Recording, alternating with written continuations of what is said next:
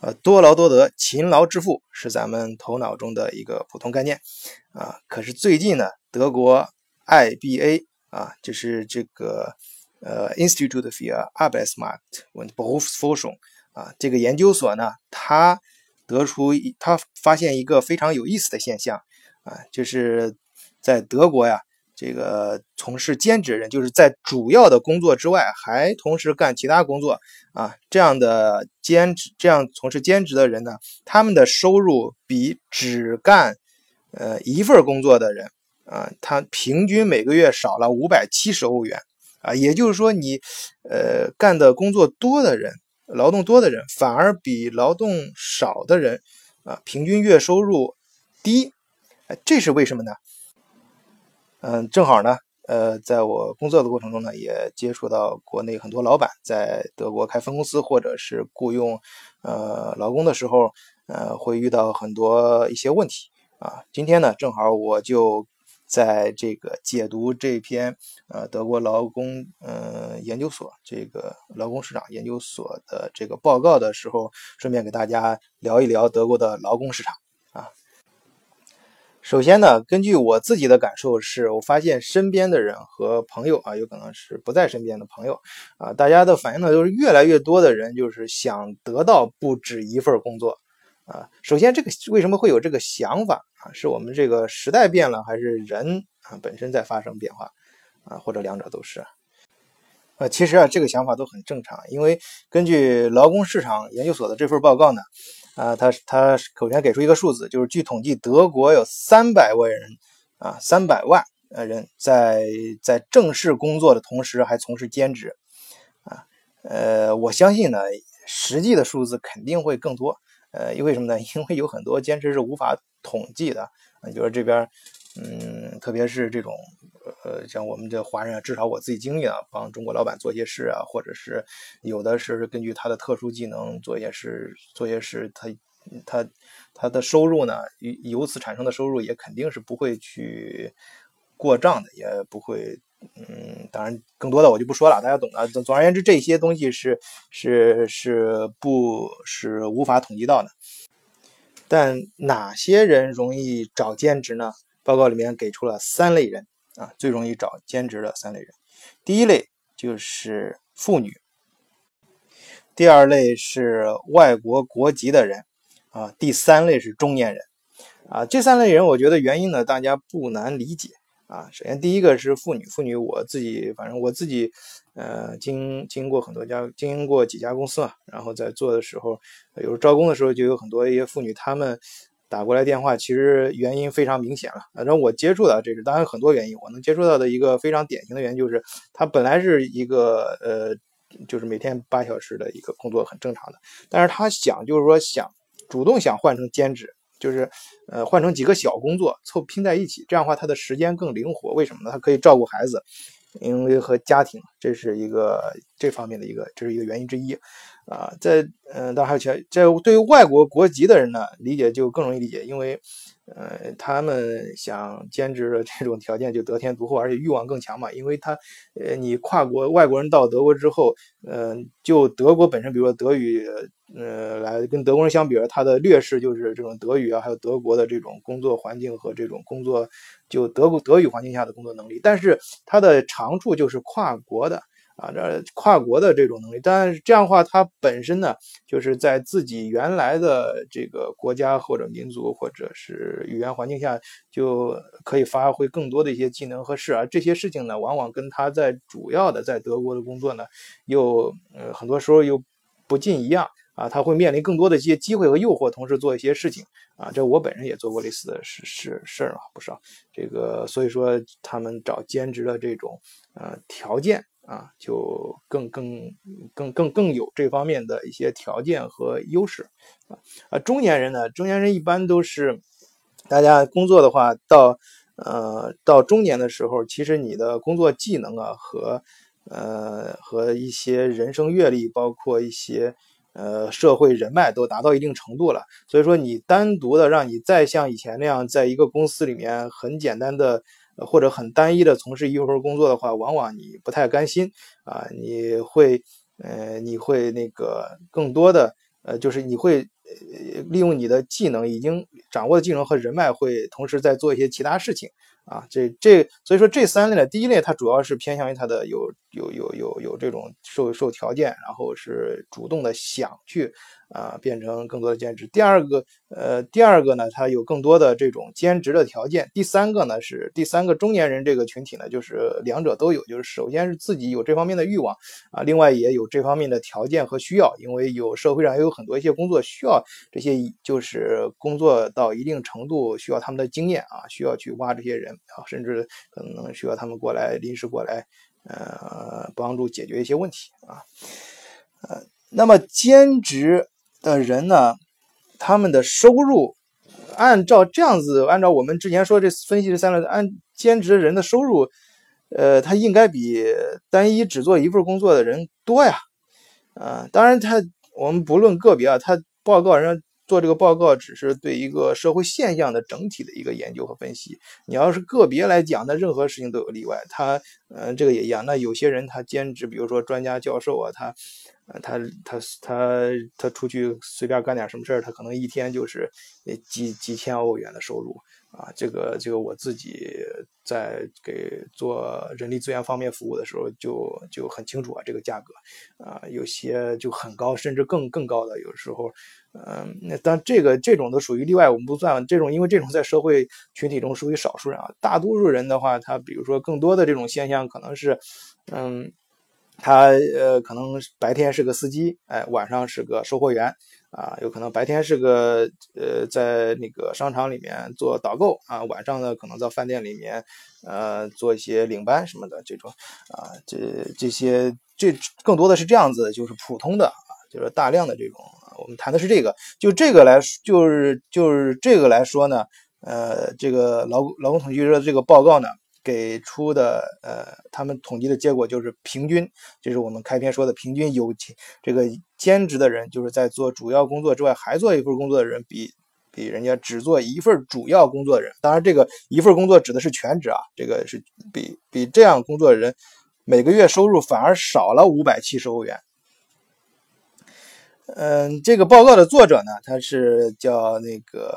呃 Sabina Klinger，呃和那个 Weber。啊，就是我们简称的克林格和韦伯吧，啊，这两个人，他们他这两个人呢，对这个事情，个人也进出进行了一些分析，啊，他们他们得出了一个呃什么一个他们认为的啊，这是一个什么结果呢？我觉得很有道理啊，他讲的，但是我不是特别同意，但是但是我觉得他说的确实有很多很很很有道理。他认为，当然他从更大的人群比例上分析啊，就是去找兼职的人。嗯，他首先给出找兼都什么样的人喜欢找，那另外呢是做什么职业的人容易找兼职？他给出了三个是，呃，最容易找最最容易找兼职的职业是行政管理、办公室文员和健康和社会公共服务者。啊，他认为这个，所以说呢，他。就是根据这个找人群、找兼职人群和这个职业分析，他认为找工作人是因为他们本身的收入太少了啊，所以去找兼职。呃，这就是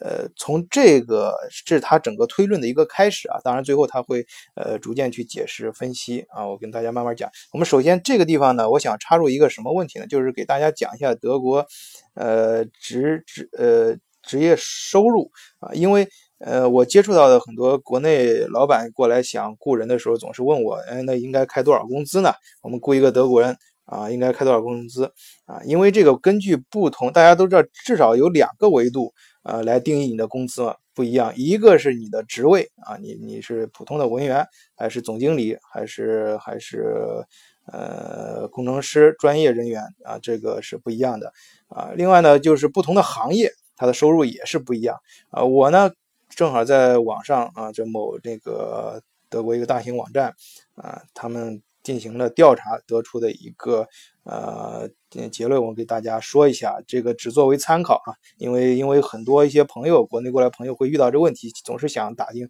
德国应该是多少钱的收入啊？这他这个不是，我再说一遍，这个只是一个参考数字啊，可以大家作为一个坐标啊，就是不能作为一个坐标，就是作为一个参考啊，去理理解德国的工资收入。首先从这个职业上来讲啊，最大的十个职业群体。啊，他认为，呃，最大十个职业群体的收入是这样子来分的，就是第一个是，嗯，做这个，呃，质量，这控制控制，就是质量监测，比如说什么这种，他们的收入呢是四千三百。八十九欧元啊，这个是一个补头啊，就是一个税前的工资。因为税后每个人拿的税卡不一样，所以实际到手的呃数字这个统计起来太麻烦。但是可以统计，就是公司愿意开出的啊，给你开出的税前工资是多少啊？做这个 control 的这个这个是四千三百八十九啊，就是四千出头啊。然后是总经理的。呃，是七千九百五十七啊，就是将近八千欧元。呃，软件嗯工程师就是软件开发的这个软软件开发人员呢是三千九百八十六啊，四千欧元啊，这个就不低了。然后是呃机械工程师啊，就四千七百一十三啊，机械制造在德国是王牌专业嘛，所以机械。呃，这个机械工程师他们的收入啊，相对来说高一些啊。呃，还有这个文秘秘书呢，就是两千七百八十四啊，就两千七。呃，IT 就是系统管理员做 IT 的，这个是三千三，三千三百六十二啊，就三千三。嗯，这还有，嗯，销售在就是嗯，在办公室里面打杂的吧，可以这么说，就是理解上打杂的这个。呃，他们是两千二，嗯，呃，护士啊，这个护士很有意思啊，这个国内德国很缺护士啊，因为护士工资在德国确实不高啊，是两千七百八十三啊。那大家说两千七呢？你比他办公室一般文员两千二肯定高多了，呃，不是的，他他这个。两千七啊，它对应的是很辛苦的，因为护士经常要呃加夜班，呃还要在在工作过程中还要从事给人家有时候端屎端尿的什么这种是吧？大家都不愿意做这些事情，所以说相对于他的工作，相对于他的工作的时间和工作环境和工作内容来说，护士的收入其实在德国是相对比较低的啊。嗯然后是一些那个像税务税务登记员啊，这种像类似于中国的像出纳什么这种的，还有两千三两千三百五十九啊，呃，就是呃呃，属于是中等偏下吧。然后是。嗯，还有一个就销售啊，销售这个很很很有意思啊。他们统计的是两千五百三十九啊，就两千五这个数字呢，我觉得是一个基本工资。因为在德国啊，我认识就是我自己，因为德国很多销售就是，因为德国它根根据它德国这个国家它主要的产业结构，他们很多销售其实是技术型销售，就是呃这些销售呢，他们哦你按照比如说你别说两千五了，你就按四千。四千，我遇到的像五将近五千欧去谈，就都谈不下来。嗯，他们他们需要的工，他们的工资一般都是六千欧元起的，就每个月六千欧元起价，有的要有的甚至会达到七八千啊。所以他给出的这个是底薪，因为那个人家呃销售呃，当然这个根据如果你的行业越特殊，它的底薪也越高啊。它有些提成的话是根据每个公司的情况不一样了啊。如果按照行业来分呢？我们知道按照每个行业它的平均工资是多少呢？啊，第一个是这个化工，化工这个包括这个制药，这个他们的这个行业的平均收入是四千三百三十七啊，平均月收入啊，呃，然后是这个装备啊，做装备的是四千一啊，汽车这个大家 就是接触比比较多的中国老板过来。呃，是平均收入其实不是特别高，两千四啊。但是整个行业啊，因为你本身在汽车行业里面的工程师呢，收入相当高了，而且不同的城市也不一样。呃，这个银行是四千六，呃，能源是三千九，呃，呃，这个健康行业呢是就是做健康这方面的是三千一，啊，这个嗯是做房地产的啊，这个跟国在三千一啊，就是还有机械制造，嗯，这种是三千七，嗯，这物流啊，物流方面的是平均工资是两千五百三十九，就两千五啊，这是德国。通过这个参考数字，大家可以感觉一下，就是德国的劳德国工作人员的平均收入啊，大致的一个状况啊。从这个从他们网站的这个统计结果来看呢，我们根据这个再看这个回头回头看这个报告，他的他给出的也是比较符合逻辑的啊，就是这三他谁给出三个职业。啊，像行政管理和办公室文员，还有社会服务者这种的，他们收入呢相对来说也比较低，啊，嗯，是进而呢，就是他认为呢，这个为什么会造成，呃呃，这个兼职？你首先是，呃，就是最开始开篇的时候，我们提出啊，这。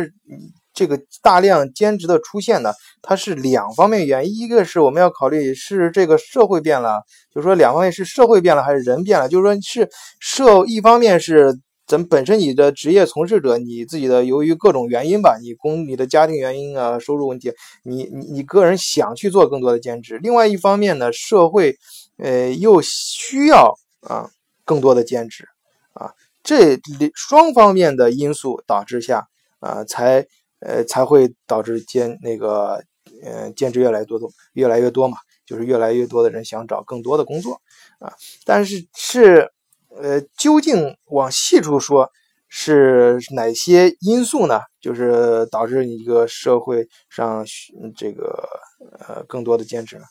呃呃，社社会需求更多呢？呃，他给出了四个啊也因素。啊，这也是他整个这个报告的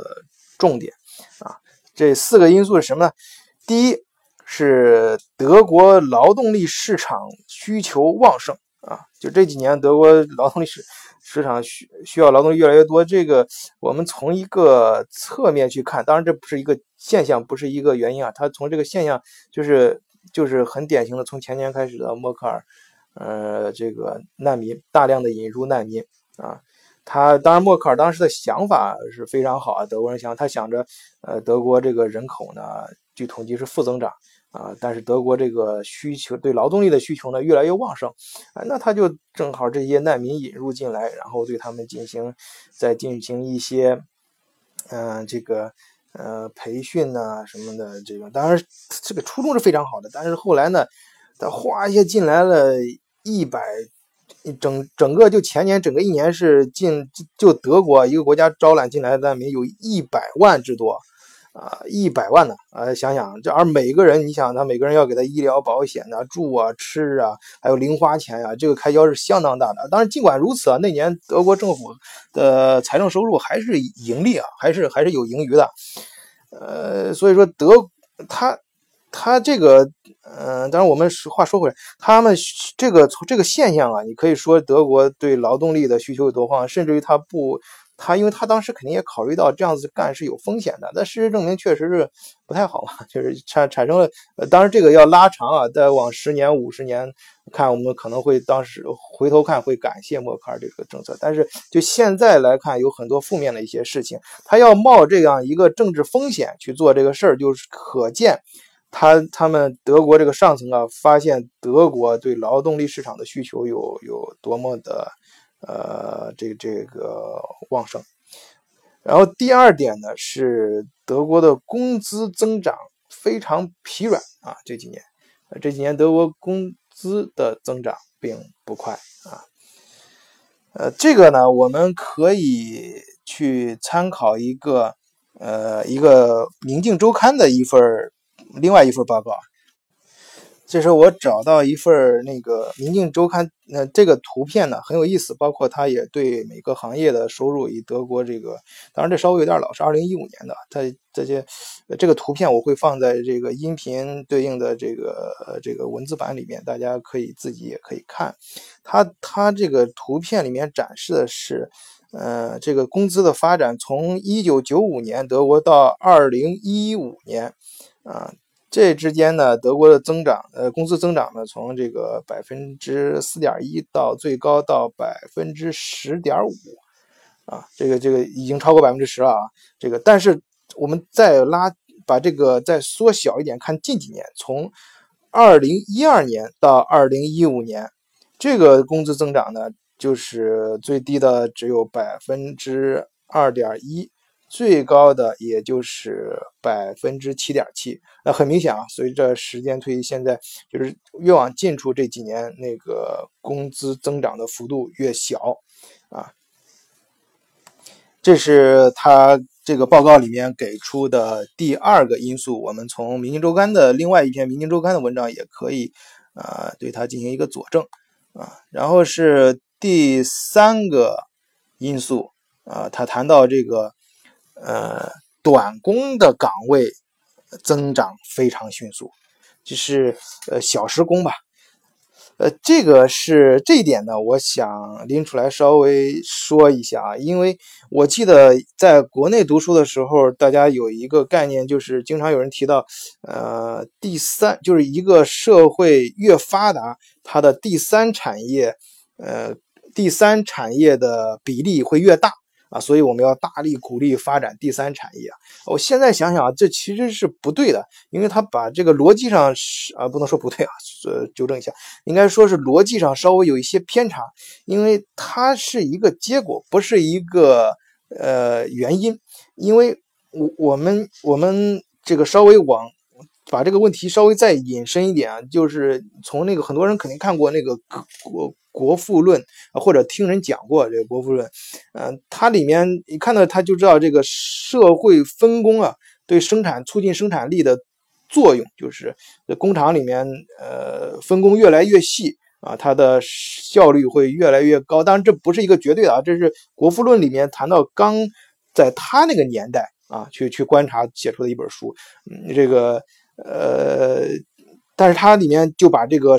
工劳动分工。这个事情就是它的意义解释的非常清楚啊，呃呃，它对整个生产力的提高的意义。我们把这个逻辑和这个事情拉的视角更更大一些，更宽一些。整个社会上来看，这个社会的呃，你这个行业的分工如果越细的话。你从一个公司内部来说，它是劳动啊，劳动的分工。我们把它放到整个社会上，是整个这不同行业的分工越来越细，和这个工种的分工越来越专业的话，会是一个什么结果呢？它会，呃，它会增，它会，我认，我个人认为会导致两方面啊，从两方面看这个结果，一是，呃，它会这个效率会越来越高。比如说啊，原来。嗯，这个第四，你你你是一个送货的啊，比如说是一个公司里面给他送货呀，或者是帮领导去去去帮或者帮同事去买什么东西，这样一个人，他他如果是进一步分工，他拎出来他的工作达到一定程度，呃，他的工作呃的就是内容业务达到一定程度，他单独拎出来，那他就是一个物流公司呀，那他就是会多出来一个行业啊，然后。当当然，这个这是，当然其他的也有很多。你比如说是做账的，本来是以公司内部的呃一个会计就可以满足了。但是后来随着社会的发展，他自己的业务量增加，那他单独去成立一个律师事务所，可以给更多的公司服务，那他本身就会成为一个行业。啊，也就是说，社会呃随着社会经济的发展，你的发展的必须是这这是这。搞清楚这个先后关系啊！你必须是首先是你这个社会发展到一定程度，需要更专业的社会服务啊，更专业的甚至咨询服务啊，社呃这个第三产业服务，它才会呃这这个社会啊会诞生出新的更专业的不同的更多的这种行业啊，这些呃反过来呢？它就会说明你这个社会的其实是运作效率更高了，因为你单独的某一块不是一个人可以解决，而是一个公司一个专业。你想他拎出来之后，他的公司就专门做这个时候，他可以更专业，他给更多的公司服务。而你对于公司来说，你在这个环节你所要需要的成本会更低，效率会更高。那这样子的话，我们再结合呃国富论再去想这个事情，把它贯穿去想，它实际上就是说，随着社会的发展啊，这个劳动劳动力就是工作内容被越来越被标准化、模块化，这就意味着打引号啊，可随时拆卸。就像一个标准化的零部件一样，可随时拆卸。也就是说，越来越的工作多的工作内容可以可以，呃，就是多接口的在平台上随时插入、随时拔掉。那也就是说什么？也就是说，小需要小社会越发展，它需要的小时工，就是需要的这种。不是整段时间的这种工作，或者灵更灵活吧？他可能工作时间更长，但是更灵活，需要更灵活的这种工作内容的这种劳动力会更多啊，需求会它让这个呃这个量会更更更大啊，更灵活。呃，另外一个方面呢，第二个方面，我们再去想一下，这是这其实是说明什么呢？其实是说明社会啊。这这社会的不同环节之间的信任度越来越高了，就是相你看上去好像是社会的分工分这个工种啊，还有这个环节啊越来越多了，实际上是整个社会来说是他们之间的结合度越来越高了，越来越紧密了，它才可以分开。如果是不紧密，以前是把它通通放在一个篮子里，放在一个公司里面，不同的工种放在公司里面，那是那是因为。他们之间的接缝必须靠公司的力量才能把它，呃，给撮合在一起。现在的话，他们直接分成不同的公司，是说明整个社会，啊，导致他们他们之间的信任度更高，他们之间的接缝其实是更紧密了，而不是更分了。所以这种表面上的分离和分多细化，实际上是整从整体宏观上来看，实际上是不同环节之间的。接触更紧密了，不是更分了，就是说从从表面上的分，实际它的背后的本质是更加紧密啊，联系更加的没更加的高效啊，整个社会的运转的级别更高，这也就是呃这再引述，我们可以从呃今天时间和主题的问题，我们可以嗯下个其他节目再讨论。实际上它是什么？它就是这就是。德国工业四点零，整个社会要走的一个，呃，一个方向之一啊，就是要产生的一个效果之一，就是让这样的整个社会的运作效率更高、更柔性化啊，更更更根据这个需要，呃，可以非常可以就是说批量的生产，就批量的解决个性的需求啊。呃，当然再引申，我们可以另外一个节目，我会在其他节目去专门去再讨论，嗯，去深处讲这个问题啊。嗯，呃，下面我们来看他，呃，他这个报告里面啊，关于原因这个兼职数量强劲上涨的因素的分析的第四点啊，对于雇主来说，短工的税和社保的成本更低。啊，这个就是呃，这个这个，我想大家可能在德国工作过的人都知道啊，这个德国中就是就是德国啊，包括北欧啊，这个就属于高福利国家。高福利国家意味着啥？其实就意味着税更高啊，税更高，这那就是，但那对于老板来说，他开工资的话，他很大的一个一个成一个呃很大的一个就是。呃，成本就是负担税啊，他他那他，那他短工的话，你比如雇小时工，那就可能甚至于，比如说德国，德国像四百五十欧元以下的小时工是可以啊，不是说这个东西是注意是可以，就是说你交也可以不交，呃，可以双方协定，就是说可以不不交你的养老保险啊。呃，相应的一些税啊什么也会变低。那这个时候呢，对于公司来说，它无论是从人事关系啊，还是社会，呃，还是那个公司的运作成本，还是这个。呃，其他方面，呃，就是成本更低嘛，至少更灵活用工，这对这雇主当然喜欢了，所以更多啊。这个这个地方顺便我给大家也放一个干货，就是因为这个有有有跟国内很多老板，他不仅关心德国就是究竟应该给员工开多少工资，他还很关心这这个工资里面是怎么构成的啊。我现在呢，我放出来一份嗯，我曾经雇的一个办公室文员的工资单，啊，当然我不能贴这个到这个这，我绝对不能把这个贴到我们的音频里面啊。我可以，但是我可以给大家讲一下啊，口述一下这个工资单的构成。嗯，这个工资单呢，这个工资的总额呢，就是办公室文员嘛，给开的是两千五百欧元。他呢，人呢是单身。啊，是，嗯，单身，然后是是呃，大约二十几岁，就刚毕业这样，啊，这个这呃，税卡呢，呃，给税给大家拿几级税啊？大家没有概念，就反正你就理解，反正就是单身，刚毕业，二十几岁人，他的拿拿到手就是给他开两千五百，就税前两千五百欧元的工资，他能拿到手拿到多少呢？是一千六百四十三点九六欧元。就是一千六啊，你可以看一千六，嗯，大家可以看出啊，这个中间，嗯，当然有工资税、有社保啊，这些这些夯不啷当加起来啊，就是两千五百税前两千五百欧元的工资，最后拿到手只有一千六啊，大家就比较清楚了啊。这是对于单身刚毕业的二十几岁的呃员工啊来说，得所以说。这个我们回到这个报告，这个报告呢，它提出了这个问题，就是说兼职的人其实你不能怪人家，人家其实不是说人家想就是说不安分去找，而因为他主要的工作收入太低了，这个主要的工作收入太低，不足以支撑他的生活需要啊，或者是某些需要，嗯，他所以他去找兼职了啊，那那我们。他大，但是对这个现象，这个作者是怎么看的？作者对这个现象啊，是一个批评的态度。他认为这样是不好的。这是这说明什么呢？就是他提出来一个，就是相对来说，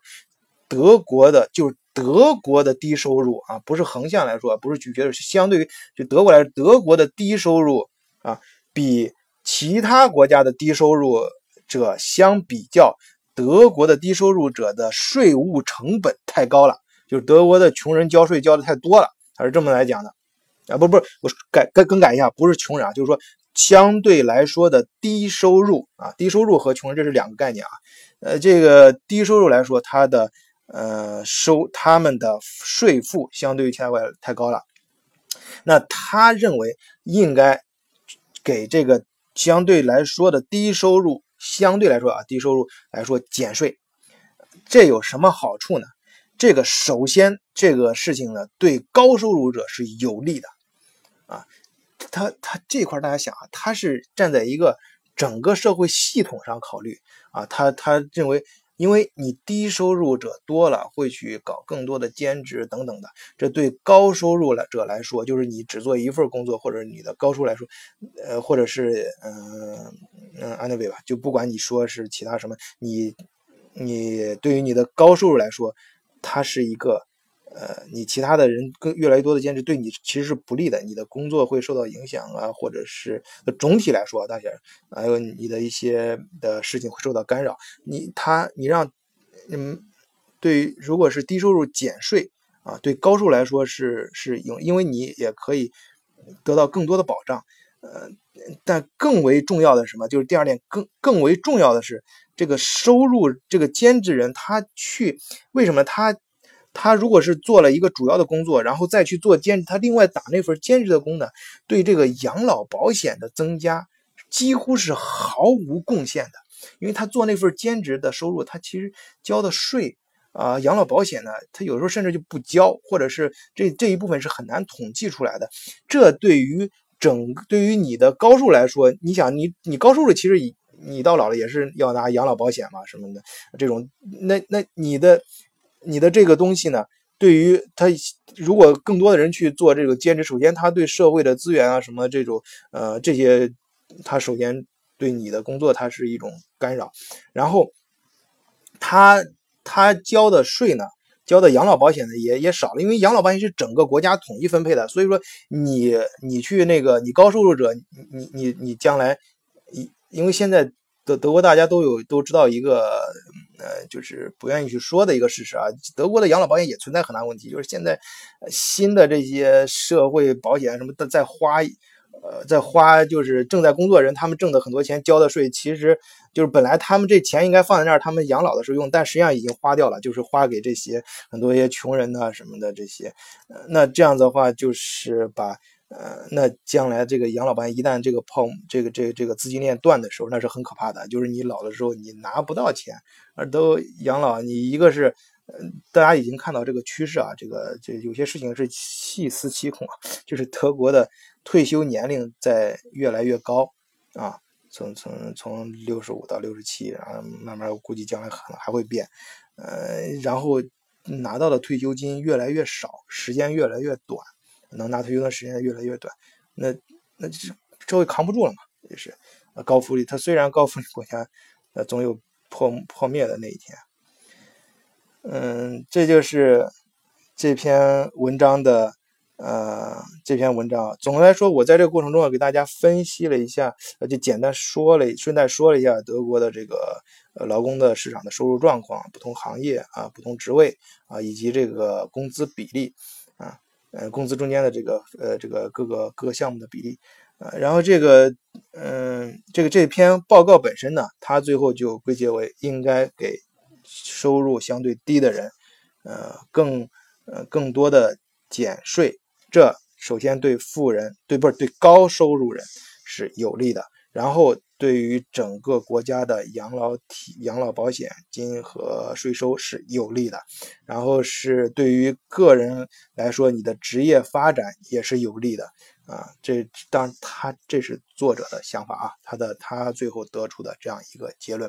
我觉得不管他说的对不对，至少他他从这样一个分析，我们至少看到这样一个现象啊，每个人会得出每个人自己心目中的结论和想法啊。谢谢大家，今天的节目，嗯，就到这里，再见。